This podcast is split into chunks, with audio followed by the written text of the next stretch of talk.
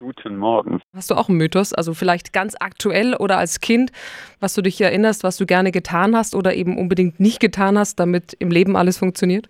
Also ich hatte tatsächlich als Kind einen Mythos und ähm, Aberglauben und zwar habe ich an schwarze Katzen geglaubt und an das Pech, was denen nachgesagt wird.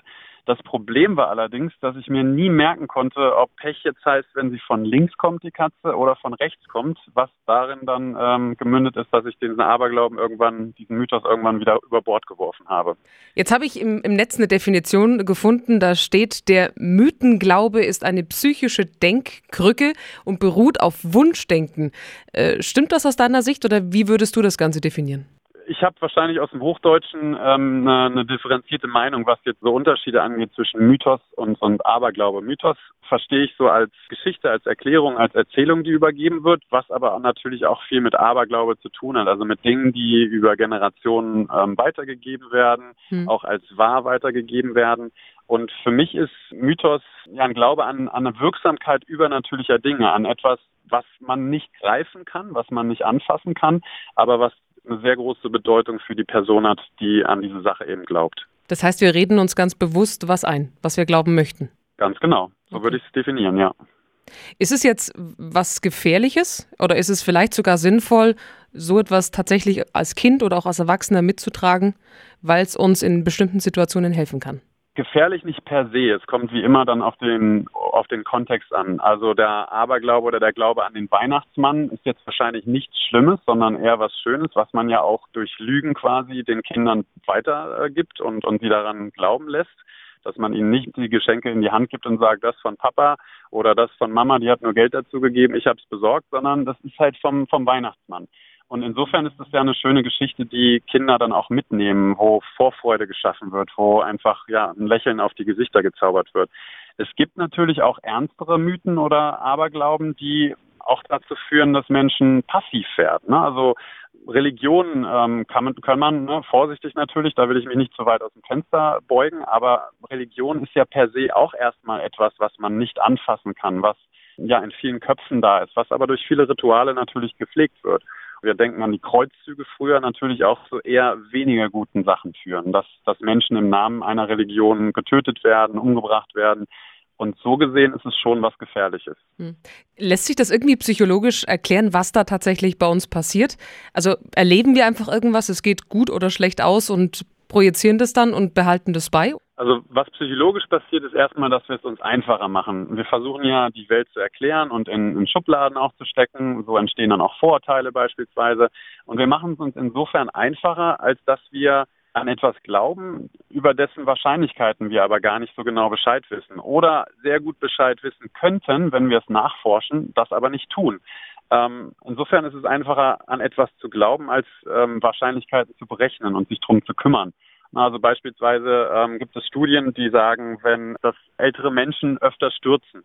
Und äh, wenn man ältere Menschen von dieser Studie erzählt, stürzen diese Personen auch häufiger. Das heißt, dieser Glaube an dieses Studienergebnis führt dazu, wie so eine selbsterfüllende Prophezeiung, dass diese Menschen tatsächlich häufiger Unfälle haben.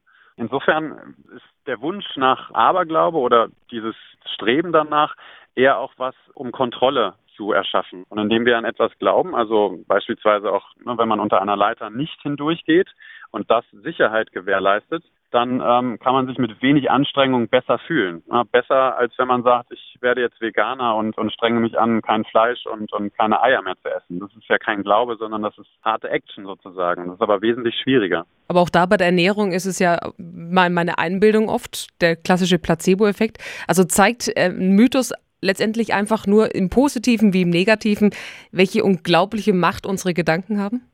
Genau, also der Placebo-Effekt, den hast du gerade angesprochen, ist auch eine Art Aberglaube.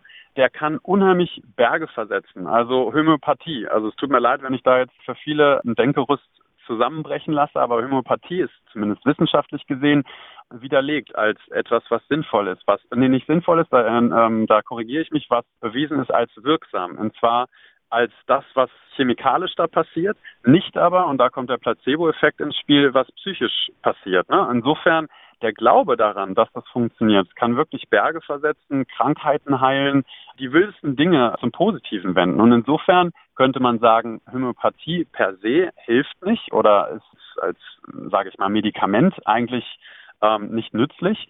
Das Denken dahinter, der Glaube an diese Hilfe, äh, an diese Wirksamkeit, der wiederum ähm, hilft aber durchaus. Von daher würde ich sagen, nutzen, was hilft. Ne? Und nicht einfach sagen, Aberglaube ist böse oder, oder toll, sondern immer zu gucken, in welchem Kontext passiert das. Hm. Jetzt ist ja heute ganz offiziell Brich einen äh, Mythostag.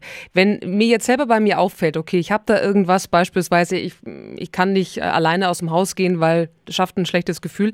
Wie kann ich das tatsächlich abstellen? Einfach tun, das Ganze mit anderen Menschen gemeinsam vielleicht durchleben, mit psychologischer Hilfe oder wie würdest du an die Sache rangehen? Also Mut ist natürlich immer ein, ein, gutes Rezept dafür, Dinge auch zu hinterfragen, Dinge zu widerlegen. Und einen guten Aberglauben, einen guten Mythos würde ich natürlich nicht versuchen zu widerlegen. Also gut im Sinne von, der ist hilfreich für mich. Aber es gibt ja auch nicht hilfreiche Dinge, Dinge, die uns im Wege stehen, Dinge, die uns davor bewahren, irgendwas zu tun. Mhm. Und insofern wäre das cleverste, was man machen kann, ähm, und da kommt so ein psychologisches Konzept zum Tragen, das sich selektive Wahrnehmung nennt nicht darauf zu gucken, was gibt es denn, was diesen Mythos oder diesen Aberglauben bestätigt, sondern wirklich mal wie so ein kleiner Wissenschaftler sich hinzusetzen und Strichlisten zu machen. So im Sinne von, okay, heute bin ich von mir aus unter einer Leiter ähm, durchgegangen und ähm, ist was Schlimmes passiert. Das Blöde daran ist, man kann ja nicht messen. Es gibt ja keinen kausalen Zusammenhang. Weil ich unter der Leiter durchgegangen bin, ist was Blödes passiert. Das wäre so ein bisschen Horoskop lesen. Aber zu gucken, ob man wirklich signifikant mehr Pech oder Glück hat, wenn man bestimmte Sachen tut, wäre eine Möglichkeit, dem zu entfliehen und dem zu entgehen, diesen Aberglauben. Also ich kann nur sagen, als Kind konnte ich das tatsächlich messen. Also zur Erklärung, und ich oute mich jetzt an dieser Stelle, vor meinem kleinen Zimmer hing ein Poster von Michael Schumacher. Und jeden Samstag vor dem Rennen am Sonntag stand ich davor und habe quasi zu ihm gesprochen, ein kleines Sportgebet gesprochen. Und dann bin ich ins Bett und am nächsten Tag hat er gewonnen. Und es gab so drei, vier Mal, da habe ich es vergessen er hat am Sonntag nie gewonnen. Und für mich war das klar, das liegt an dir. Du hast nicht mit ihm gesprochen, deshalb hat er gelost. Dann wissen wir jetzt wahrscheinlich auch, wer an dem Unfall von Michael Schumacher äh, schuld war. Nein, nein. Das nein. Problem ist ja, also äh, da gibt es viele, ne? also gerade im Sportbereich gibt es viele, die keine Ahnung, ihre bestimmten Socken anziehen, ihr Cappy immer rückwärts anhaben, äh, ihr Hemd nicht waschen, was sie immer ins Stadion anziehen. Und das Schwierige daran ist, äh, man kann ja weder beweisen, dass es funktioniert, noch beweisen, dass es nicht funktioniert. Weil man kann immer sagen, na, ich habe es irgendwie falsch gemacht heute und beim nächsten Mal mache ich es wieder richtig. Und wenn dann der Verein gewinnt, dann ähm, sieht man es als Bestätigung da, dessen, dass man halt das Stoßgebet losgeschickt hat oder das nicht gewaschene Hemd auch tatsächlich nicht gewaschen hat. Ja, das ist schwierig zu beweisen und deswegen ist es sehr schwierig, auch wissenschaftlich daran zu gehen. Aber Effekte sind auf jeden Fall da und, und die zu nutzen fürs Positive, denke ich mal, ist eine sehr sinnvolle Geschichte. Vielleicht ist das auch genau das Faszinierende daran, weil es eben nicht beweisbar ist. Genau. Jeder das für ist sich der Mythos. Genau, mhm. hat seinen eigenen Mythos.